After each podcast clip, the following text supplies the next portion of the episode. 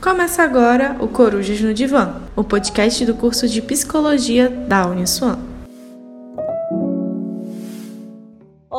Pessoal. Eu sou Ana Paula Vergara, professora do curso de Psicologia da Uniswan, e nós estamos agora começando mais uma edição do programa de hoje. A gente vai refletir sobre algumas coisas que têm acontecido conosco atualmente em função da quarentena por conta da pandemia do Covid-19. Então, a gente vai estar falando sobre a produtividade. Como é que anda a produtividade na quarentena, né? Então, vamos refletir um pouco sobre esses aspectos e como isso reflete na nossa saúde mental na nossa e no nosso entorno, da nossa família, das pessoas que a gente convive no trabalho, seja virtualmente ou aquelas pessoas que estão tendo que eventualmente ir ao trabalho. Então a gente vai pensar um pouquinho e refletir sobre esses aspectos. E para isso, nessa edição, eu vou contar com a colaboração e a participação dos alunos Alexandre Oliveira, Andressa Barbosa e Samara Fernandes. Nesse primeiro momento, eu gostaria de seguir essa sequência pedindo para o Alexandre se apresentar.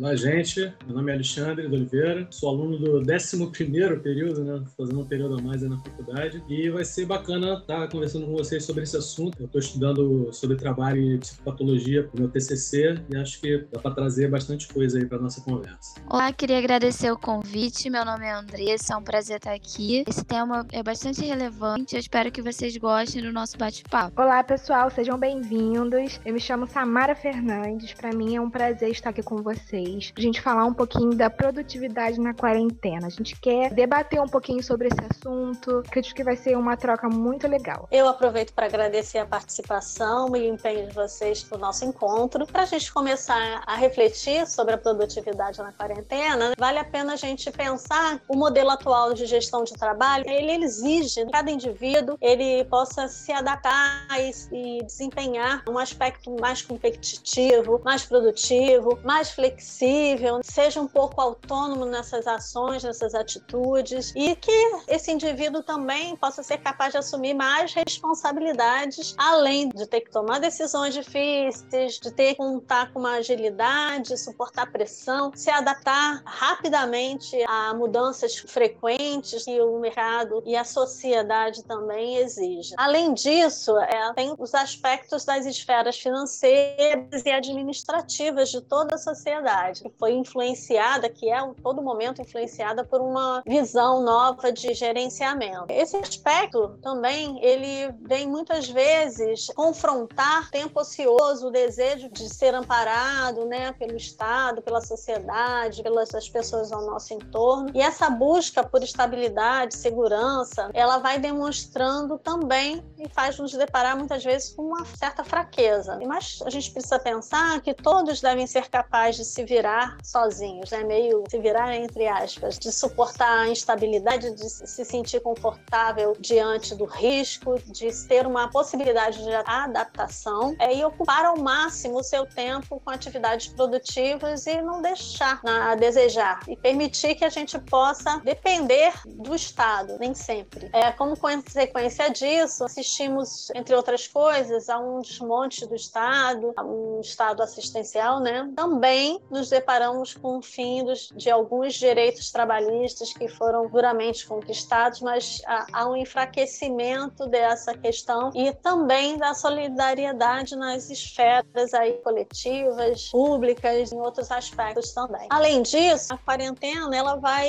impor algumas situações, alguns desafios a todos nós. A pandemia do Covid-19 né, traz um aspecto muito peculiar e diferente nos tirando, né, da nossa zona de conforto, de como a gente se relacionava é, nos nossos espaços, seja é, na sociedade, no nosso entorno, na nossa família, no trabalho. E esses desafios só vieram aumentando nesse aspecto da quarentena. É, então, é importante né, que a gente pense um pouco sobre essas novas formas de nos relacionar, né? E como isso vai impactar nessa nossa produtividade nesse momento. E a gente gente de repente pode fazer para melhorar e superar esse momento, sendo mais produtivos? Para a gente pensar sobre isso, a gente vai debater um pouquinho com o Alexandre, a Andressa e a Samara. Para começar essa interação deles com a gente, lançando um questionamento. Quais são os principais aspectos ansiosos, né, ansiogênicos e patológicos da ansiedade e dos aspectos que envolvem e que mexem com a saúde mental podem estar impactando agora nesse novo modelo de trabalho, né, no COVID-19? Na transição do modelo disciplinar da era industrial para o modelo participativo que a gente tem hoje, houve uma inversão da lógica do longo prazo para uma lógica de curto prazo. Então, tudo é feito no curto prazo, uma urgência muito grande. Isso dificulta a criação de uma narrativa de vida de longo prazo do trabalhador. Ele está sempre pulando de galho em galho, de um emprego para o outro, e é uma, como se fosse uma vida profissional fragmentada. Isso é um dos aspectos que já cria uma certa dificuldade, uma certa ansiedade. Assim, você não tem uma perspectiva de, de longo prazo, de poder planejar sua vida no longo prazo. É como, assim, nada dura, né? Tudo é impermanente né? no modelo atual. Tudo, tudo muda constantemente. A gente tem que ficar se adaptando às exigências do mercado, da sociedade o tempo todo. Existe uma pressão por uma produção sempre maior. A gente tem sempre que produzir mais do que produziu anteriormente. Então é, é como se não houvesse mais um, assim, um, um limite. É, é, como se não, não se respeitasse mais o limite do humano. Tem sempre que ser acima da média. Todo mundo tem que ser acima da média, né? O que é impossível. Então, assim, o ideal ele deixou de ser um horizonte para virar uma regra. Né? A gente vive nesse ideal de sempre mais. Não tem limite para você poder melhorar. Isso é muito cansativo, gera muita pressão. Outro aspecto também que gera muita ansiedade que o comando, a gerência, ela deixa de assumir algumas responsabilidades que caem nas costas do trabalhador, que agora ele é autônomo, então ele assume várias responsabilidades que anteriormente eram da direção. E isso também gera uma carga de ansiedade é, maior. E gera esse aspecto da, de sempre produzir mais também gera um sentimento de, de não fazer o bastante, vezes. Muita gente tem esse sentimento, ah, não estou produzindo bastante, mesmo que esteja produzindo bem. É o homem, né, que tem que se adaptar à empresa, e nunca o contrário. A empresa não se adapta ao ser humano, sempre o ser humano vai se adaptando à empresa nesse modelo. A gente é visto como um recurso da empresa e é administrado como recurso, como financeiro, bens, materiais, só mais um recurso. Outro aspecto que gera ansiedade para um certo tipo de profissional, né, que é o que vai trabalhar com maquinário, parte de automatizada da indústria, é que o salário diminui porque a qualificação que antes era do trabalhador agora está na máquina. É a máquina que é qualificada. Com isso, o trabalhador é mais barato. Qualquer um pode pilotar uma máquina, então o salário diminui também, gera um problema. Outro, outro aspecto importante é que o espaço e o tempo de trabalho e o, e o espaço e o tempo de não trabalho se confundem. A gente não sabe muito bem agora quando a gente não está trabalhando, né? Porque recebe, a gente recebe e-mail, recebe mensagem o dia todo. Ocorre uma fusão do trabalho com essa vida privada. E outra coisa interessante também é uma diferenciação crescente entre a identidade pessoal e a identidade profissional. Quem eu sou se confunde com o que eu faço. Então, assim, eu sou alguém a partir do momento em que eu faço alguma coisa, do momento que eu tenho uma profissão. Então, assim, isso é um problema para quem está desempregado, para quem não é produtivo, aposentado ou adolescente que não trabalha. Ele é visto de outra forma pela sociedade, como se fosse um ser não está na mesma condição do, do ativo, do trabalhador. E o outro se torna um padrão de medida que nos mobiliza. A gente está sempre se comparando com o outro. A gente olha para o outro apenas como um padrão que para medir se a gente está melhor, pior, como é que a gente está. Alexandre, interessante na sua fala essa questão do marco da tecnologia, né? E o quanto que ele está proporcionando aí fatores ansiosos, como a pessoa ela está nesse período de incerteza, já estava no momento de ascensão aí de emprego, já estava tentando recuperar e nesse momento a gente não sabe como vai ficar. Então, aquela pessoa que tem um trabalho, ela vai a todo custo tentar manter aquele trabalho. E aí ela vai produzir e não vai muitas vezes equilibrar com outras demandas, porque ela quer manter aquilo de todas as formas. E a pessoa que não conseguiu se recolocar, é aquela pessoa que está desempregada, ela fica mais na ânsia de será que eu vou conseguir? Então, como que ela está utilizando aquele tempo vago? E a gente vê uma produção muito grande de conteúdo, que muitas vezes é, essa angústia, essa produção ali de ter as plataformas disponíveis gera um desconforto e o indivíduo não consegue produzir nada devido a essas incertezas e é uma lógica de que a gente não pode perder tempo, a gente tem que estar tá produzindo o tempo inteiro. Então, se você tem seu trabalho, por exemplo, você está em home office, acaba que muitas pessoas não estão é, conseguindo separar qual é o tempo do trabalho e qual é o tempo do meu lazer, do meu descanso. É como se a todo momento a gente tivesse que produzir. E eu acho importante a gente falar um pouquinho o quanto isso influencia a nossa saúde mental. Porque se, por exemplo, você está num momento de lazer e aí chega um e-mail na sua caixa de entrada sobre trabalho e você anula no seu momento de lazer para poder se dedicar ao trabalho, isso pode influenciar sim a sua saúde mental, porque você estava no momento em que você estava se desligando, estava entrando em contato com a sua família, e aí você entra, você desliga o botão do lazer para entrar no botão do trabalho. Isso influencia sim a saúde mental, porque ao mesmo tempo que a gente vê muitas pessoas com uma produção em massa, como eu falei agora nesse caso do home office, a gente vê o outro lado da moeda. Por exemplo, pessoas que perderam o seu emprego na quarentena e estão tendo que lidar com o ócio. Parece que está sendo muito difícil para as pessoas lidar com esse ócio, de ter esse tempo ocioso, de, de lidar com os sentimentos que essa incerteza desse momento traz. Então, isso tem impactado muito, principalmente nos aspectos ansiosos. É, a gente observa também muitas pessoas que estão deprimindo. Porque se no momento anterior a gente tinha produção em massa, não tinha tempo de lidar com os sentimentos que a gente hoje está tendo tempo de lidar, a gente se depara com algo novo. Se hoje eu tenho tempo para lidar com os meus sentimentos, talvez eu não saiba lidar com eles hoje, porque antes o escape seria o trabalho, por exemplo. É uma nova forma de lidar e realmente requer muita resiliência, requer muita adaptação. Mas o importante de tudo isso é a gente pensar o seguinte: não se cobre tanto. É um momento de novidade para todo mundo e o importante é que a sua saúde mental esteja bem interessante que vocês estão falando sobre como essa nova forma de trabalhar, de produzir, ela impacta e principalmente nesses aspectos ansiogênicos, da ansiedade em si. Para o nosso ouvinte ficar ciente, entender um pouquinho, a gente é muito permeado pelos aspectos ansiosos no, no nosso dia a dia e principalmente nesse momento. Então, existe muitas pessoas confundem e aí eu acho que vale a pena ressaltar os aspectos de ansiedade, o estado estado emocional de ansiedade, ele é uma coisa, mas existe também o transtorno de ansiedade, que não são a mesma coisa. Muitas pessoas equivocadamente usam essa terminologia como se todo o processo, todo aspecto ansioso seja também um transtorno de ansiedade. Pode ser, mas pode não ser. Então, para esclarecer, vale a pena ressaltar que o transtorno de ansiedade generalizada, ele é um distúrbio caracterizado por uma preocupação excessiva, uma expectativa que causa apreensão, que também é excessiva, que é persistente, ela fica recorrentemente na nossa mente, é, nos nossos comportamentos, que é de difícil controle, que geralmente perdura no mínimo seis meses. Então, todo mundo que está nesse momento, na pandemia, ah, eu tô, tô com ansiedade, tô com ansiedade generalizada. Não, você está com sintomas ansiosos, você está vivenciando aspectos ansiogênicos, mas não necessariamente ele não pode ser neste momento caracterizado como um transtorno de ansiedade. A ansiedade, ela é um comportamento, é uma reação normal que a gente vive e diante de algumas situações que podem provocar medo, dúvida, expectativa, mas já o transtorno de ansiedade ele é mais acentuado, né? Preocupações, tensões exageradas, medos exagerados, dificuldade de relaxar, sensação contínua de alguma coisa ruim vai acontecer, um medo extremo de algumas situações, fazendo esse adentro aí na nossa reflexão, ah, eu queria questionar para vocês, nesse momento da Covid-19, se esse cenário ele foi alterado. Eu começo perguntando para a Andressa o que ela pensa sobre isso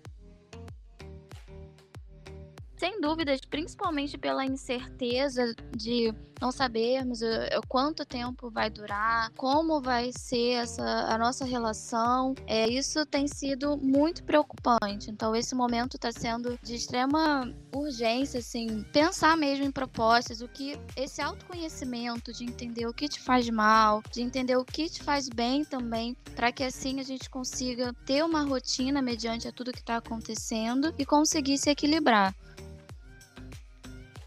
que mais está mudando nesse momento foi uma coisa que não sei se foi a Andressa ou a Samara que pontuou, né? Tem dois grupos. Um que está sob uma pressão maior ainda do que estava no trabalho presencial, o pessoal que está em home office, teletrabalho, é porque acaba ocorrendo uma desconfiança, né, da, pela pessoa estar tá em casa, de que ela vai se aproveitar. Então, corre uma vigilância maior sobre o tempo de trabalho do que ocorre presencialmente. E também uma, uma vigilância da, da, produtividade, né? uma cobrança maior da, da produtividade. Só que existem alguns aspectos que dificultam muito a produtividade nesse momento da quarentena, que está em casa, porque é difícil você conciliar né, a vida pessoal, a família, todas as distrações que, que, acontecem dentro de casa com, com o trabalho. Né? Tá tudo correndo junto ali, tudo, tudo misturado. Então, muita gente não consegue separar muito bem ali e produzir muito bem né, devido a esse aspecto. E, e assim, ocorre também uma, uma exigência de, de, produção como se nada normal estivesse acontecendo. E a gente está no momento assim, mais crítico da humanidade desde a Segunda Guerra. Um evento mundial assim, de proporções enormes. E a soma né, da, da desse momento, que já é ansiogênico pela própria natureza, né? o medo de se contrair vírus, de perder um ente querido, de perder a própria vida, soma-se a isso a ansiedade do, do trabalho. E, e, mais o medo de, de perder emprego, o medo da empresa que você trabalha e a falência, ou fazer um corte de pessoal. Então, assim, é um momento realmente que traz muitos desafios, muitas dificuldades, né? Tarefas coletivas também, né? Trabalho, trabalho em grupo fica mais difícil de fazer, todo mundo separado, né? Esse trabalho tem que ser virtualmente em grupo, então a comunicação fica prejudicada. Tem o medo da crise econômica, né? Como o Andrés falou, a gente não sabe quando isso vai passar, a gente não sabe que consequências isso vai trazer. Né? Então, eu, eu, eu, vejo esses aspectos, assim, esse momento que, que mudaram, né? como eu estava antes, assim, intensificaram de certa forma que havia antes. Sim, né? essa pressão toda, ela impacta diretamente na nossa saúde mental. E como é que é esses aspectos emocionais, psíquicos e até mesmo psicopatológicos, eles podem ocorrer na vida do indivíduo nesse momento? Pode gerar uma série de consequências aí.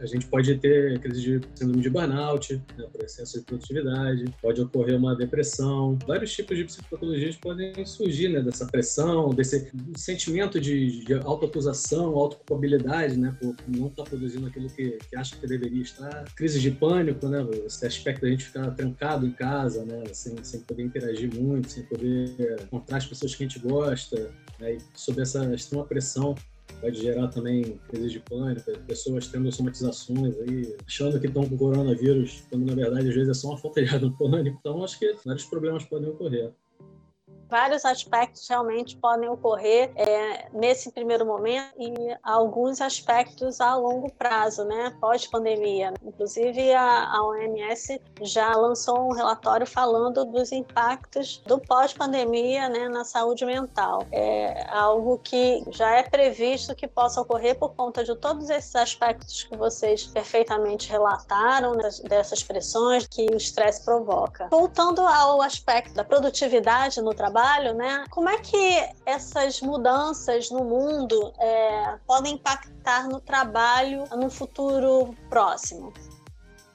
Muitas empresas já verificaram que funciona o estilo de trabalho home office. Então, no futuro, ao mesmo tempo que a gente tem uma mudança na forma de trabalho, a gente pode pensar também numa exclusão tecnológica, porque nem todo mundo tem acesso a esses meios de tecnologia e, e essas novas formas de trabalho elas podem excluir parte muito grande da população, né? E a gente tem que pensar assim, num todo, o quanto isso pode influenciar não só na saúde mental, o que as consequências dessas novas formas de trabalho podem produzir, como pessoas que vão ficar desempregadas, como isso vai impactar na vida delas. Tecnologia ela pode ser uma facilitadora, mas ela vem com muitas questões, principalmente essa que você citou da desigualdade social. Então, a gente vê um cenário desse ingresso da tecnologia no meio de empresas, mas a gente também tem a exclusão e a desigualdade como consequência. Como vai ser um novo modelo, eh, as empresas vão utilizar mais home office, teletrabalhos, a gente também perde os aspectos sociais daquele indivíduo. Então ele tá ali na residência dele e ele não vai ter aquela troca que o ambiente profissional proporciona em relação às relações interpessoais, em relação às trocas ali com colegas de trabalho. Então são esses fatores que a gente, né, da psicologia, a gente tem que observar é, essas questões sociais de troca. E uma questão interessante para complementar é que essa parcela que a tecnologia vai ocupar vai também acabar tirando das relações, tirando ali da troca, e isso também gera conflitos em relação às trocas interpessoais, é, de identidade. Então, a importância desse convívio para o desenvolvimento daquele indivíduo. E a tendência é, se o teletrabalho, por exemplo, aumentar muito, as pessoas vão se isolar cada vez mais, elas já estão muito isoladas. Né? E Alexandre, é, outro aspecto é justamente como as pessoas não, não vão ter muitas relações de trocas, de convívio, isso vai gerar mais competitividade. É, vocês trouxeram várias discussões e reflexões importantes desse futuro que nos espera. E aí eu penso assim, que cuidados a gente deve ter para enfrentar então essas situações da melhor maneira possível? Ana, é muito importante a gente pensar nisso. Como se proteger de tudo isso, todo esse turbilhão de sentimentos, de todas essas mudanças, né, que vão ocorrendo todos os dias, a todos os momentos. Então é muito importante a gente pensar em como se proteger nesse momento momento. Eu acho importante a gente aproveitar esse momento para olhar para si. Então, por que não aproveitar esse momento que a gente está tendo um pouco mais de tempo ocioso? É, você falou no aspecto importante, né, de olhar para si, repensar a vida, né? Repensar assim, muita gente está trabalhando em algo que não gosta, meramente pelo dinheiro. Eu sei que dinheiro é importante, ainda mais na nossa sociedade super desigual, mas muitas vezes a gente tem que ver também que às vezes a gente fazendo aquilo que a gente gosta, a gente pode acabar ganhando mais dinheiro e não adoecer. É o momento de olhar para si, entender o que você gosta, se conhecer e, acima de tudo, viver o presente. Entender que o que está no futuro, o que vai acontecer amanhã, não está no nosso alcance. A gente pode sim, hoje, produzir o nosso melhor e o que nos faz bem. Não adianta a gente viver ali é, somente ver o outro, como ele está transmitindo, porque muitas vezes aquela realidade virtual não é uma realidade, é apenas o que ele está tentando demonstrar, o que ele está tentando expor. Então, se colocar no presente, autoconhecimento e manter as relações, diálogo, converse, não fique apenas na sua residência. A gente fala muito, fique em casa, mas explore as suas relações, explore o seu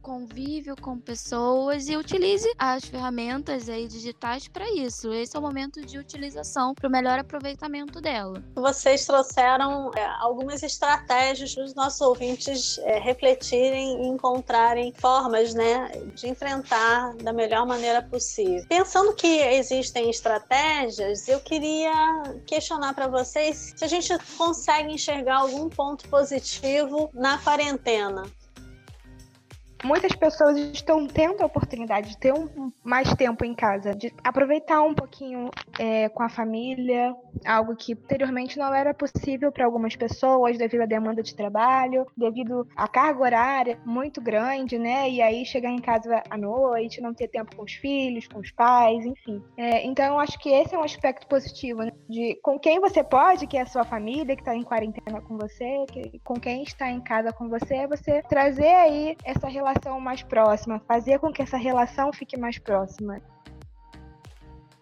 A gente tem uma geração de, de crianças e jovens aí muito desamparados pelos pais, né? E não nem sempre por culpa dos pais, é mesmo do, do, próprio sistema, né, que a gente tem de sociedade. Os pais precisam trabalhar, estão em geral esgotados demais quando voltam do trabalho para dar atenção para os filhos. Então, assim, acho que isso é, um, é, realmente um aspecto positivo, mesmo para aqueles que não sabem lidar com os filhos, porque eles vão ter que encontrar uma maneira nesse momento de fazer isso, de, de dar atenção, de lidar com esses filhos que geral, estão muito desamparados na nossa sociedade. Tem atenção. E outro aspecto positivo foi o que a gente falou, do, tempo de ócio também. Né? Nossa sociedade é uma sociedade que ela anseia por uma hiperatividade. A gente está sempre tendo que estar ocupando o nosso tempo com alguma atividade, com algo produtivo. Né? Mesmo no lazer, a gente tem que estar tá fazendo alguma coisa. A gente não consegue mais parar e olhar para o teto, ouvir uma música, e silêncio e pensar na vida, né? pensar na existência, filosofar. É, eu acho que esse é um momento que permite a gente fazer mais isso. Tá com tempo aí extra para olhar para si, pensar na vida, para fazer esse tipo de coisa. Outro ponto positivo é a ausência do, do caos, né, do trânsito, do transporte público lotado, engarrafamento. Quem não trabalha nos no serviços essenciais não está precisando ir para o trabalho, isso está sendo um, um, um, consolo né, para essa loucura toda que a gente está vivendo através desse autoconhecimento, a gente começa a valorizar e a entender o que realmente é importante. A gente valoriza aquela saudade, a gente delimita relações, e a gente vê que o essencial muitas vezes não é o que é comprado, é aquela ausência, é você olhar para o sol, você sente falta da sua rotina, você achava chata, que você detestava, então você começa a valorizar. A vantagem da quarentena é que a gente olhe para as nossas questões e faça realmente essa avaliação e perceba o que que você tinha ali que tá te fazendo tanta falta, por que, que você quer voltar? E valorizar essas questões, valorizar o dia, a vida. Você não pode sair, você olha pra janela, vê um pôr do sol e fala assim: caramba, quantas coisas na correria eu não conseguia enxergar. E agora eu tô aqui valorizando esse momento e como eu quero estar tá lá fora. Então, que essa ânsia pela saída, pelo nosso retorno, se ressignifique e venha como uma forma de motivação para as suas metas, para as suas questões, a Andressa lembrou um aspecto importante, de olhar para as pequenas coisas, perceber o que realmente é importante na vida, né? A gente se apega muito ao consumo como uma, uma forma de compensar, muitas vezes, um vazio que a gente sente, uma ausência, né? uma completude. É, e a gente está sempre muito ativo. Né? O Byung-Chul Han, que é um filósofo coreano, ele fala né, que a nossa, nossa sociedade é muito hiperativa, né? E, e, que a gente, na verdade, essa hiperatividade, na verdade, se converte numa hiperpassividade. A gente está sempre reagindo, sempre, a gente não consegue não reagir ao impulso. A gente não consegue parar, contemplar, né? falar não. Muitas vezes é importante fazer essas coisas, falar não, parar, contemplar, não, não estar ativo. E, ao mesmo tempo, não estar passivo. Você, ao contemplar, você não está passivo. Você tá, é, uma, é uma forma de atividade você está pensando, você está exercendo a capacidade superior de, de eu percebi que o principal aspecto nesses pontos positivos é buscar um equilíbrio, um equilíbrio dentro disso, desse caos todo. Então, assim, talvez planejar o seu dia a dia gradativamente, com tranquilidade, pensar o seu dia hoje para diminuir esses aspectos ansiosos, né, que a gente está mais suscetíveis nesse momento, né? Eu acho que foi muito esclarecedor tudo que a gente pôde conversar e pensar aqui. Já está chegando na, na reta final, mas eu queria agradecer a presença do Alexandre, da Andressa, da Samara, e eu queria passar a palavra para o Alexandre, posteriormente para a Andressa e depois a Samara para a gente encerrar a, as participações. Obrigado, Ana. Eu queria agradecer o convite. Né? É, foi muito legal participar. Acho que a gente conseguiu debater aqui aspectos importantes desse momento. Espero que a gente né, que a gente está trazendo aqui possa ajudar tá assistindo. E foi um prazer imenso. Espero que a gente possa repetir em algum momento com esse tema ou com outros temas. Foi muito legal, gostei muito de participar. Obrigado. Também queria agradecer, foi muito bacana esse momento de troca. É, com mensagem final, eu quero deixar que você não está sozinho, Tá todo mundo passando por esse momento e aprendendo a se reinventar. E esse tema aí fica aberto para muitas outras coisas. E agradecer mais uma vez o convite.